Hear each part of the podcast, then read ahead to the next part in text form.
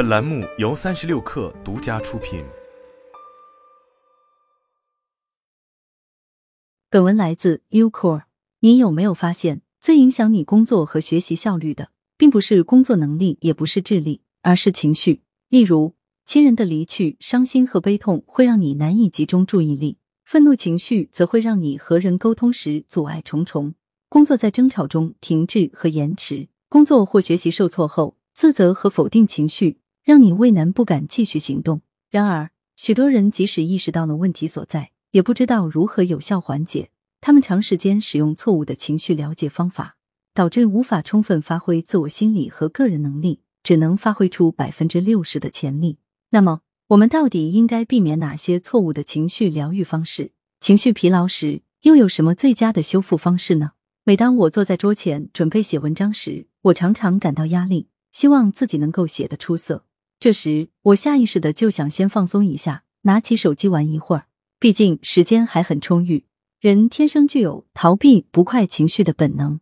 当我们遭遇情绪压力时，为了摆脱这种不舒服的状态，我们急于找到任何可以轻松取悦自己的事物，只要能够分散注意力，摆脱消极情绪的困扰，就好像一切问题都得到解决了。玩手机便成为一种便捷的逃避方式，因为它门槛低，随手可得，能让你立即逃避现实的情绪和挑战。你可能还会试图说服自己。这只是放松，而不是逃避。然而，这种看似快乐的行为只会让你的情绪变得更加疲惫，因为代替性满足只能在短期内提供暂时的情绪缓解，无法真正解决问题。只要情绪背后的需求没有得到满足，你的大脑就会不断索取，焦虑和分心不断出现，造成巨大的心理能量损耗。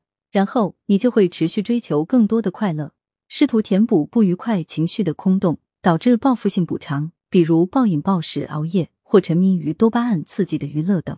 那么，我们如何更好的应对情绪困扰，满足情绪需求呢？一、自我觉察，觉察自己逃避行为的倾向。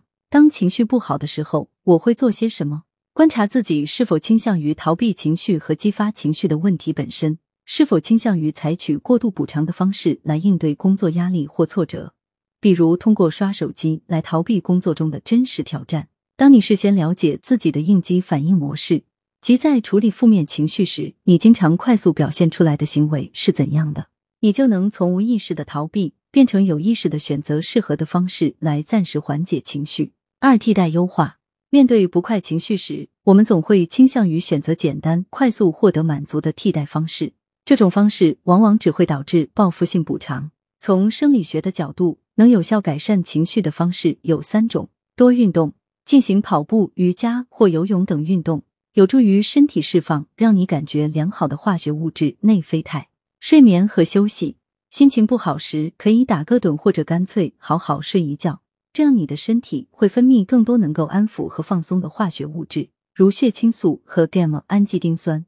这些物质有助于抑制压力和焦虑相关的神经活动，使你感到更加平静和放松。放松练习，尝试一些放松技巧。如深呼吸、渐进性肌肉松弛或冥想，这些技巧有助于你缓解压力和焦虑情绪，快速恢复理智。被客户当面指责感受到的羞辱，在领导面前汇报感受到的压力，被同事甩锅感受到的憋闷。当你因为这些负面情绪陷入情绪内耗时，你的大脑会陷入两种认知偏差：泛化问题和灾难化思考。一、泛化问题，将问题泛化成无法解决的大问题。比如，我之前每周日都和表哥一起去夜跑，但最近两周他总是不愿意出来。这周日我终于把他逮出来了。他告诉我，原来上次临时有事没能出来跑步，结果他就灰心了，觉得自己太懒了。二、灾难化思考，把小问题放大成灾难。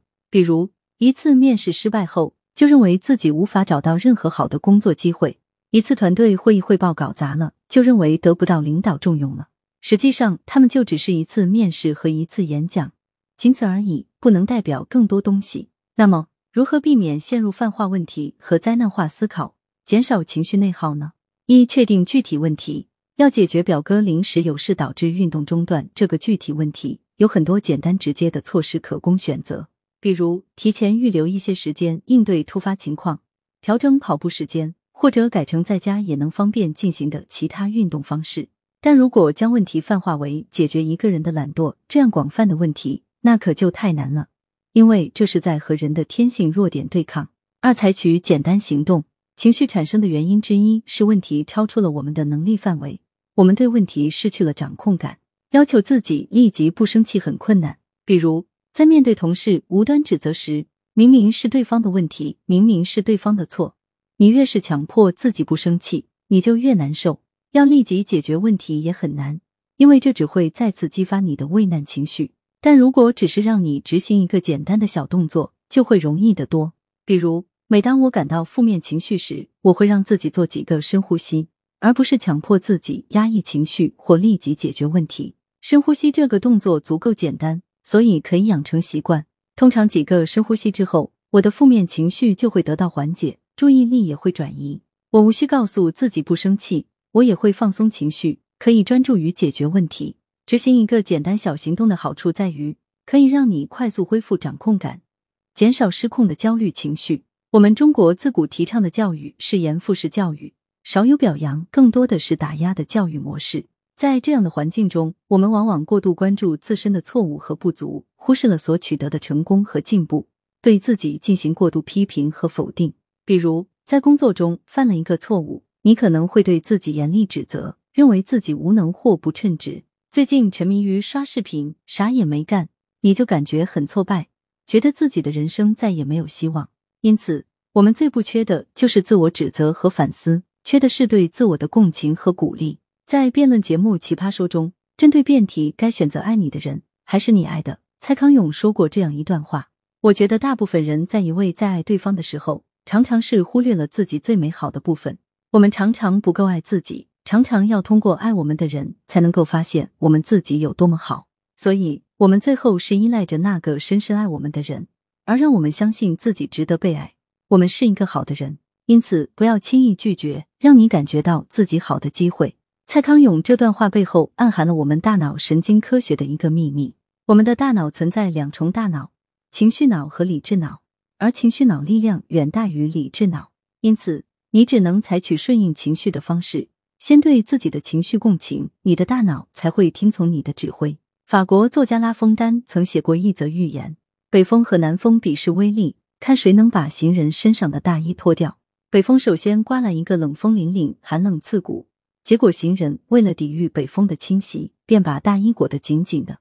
南风则轻柔吹动，顿时风和日丽。行人因为觉得很暖和，所以开始解开纽扣，继而脱掉大衣。结果很明显，南风获得了胜利。所以，顺应情绪，做到自我共情，方是问题解决之道。那具体怎么做呢？一、自我接纳和宽容。很多人教导我们如何宽容他人，却很少有人教你宽容自己。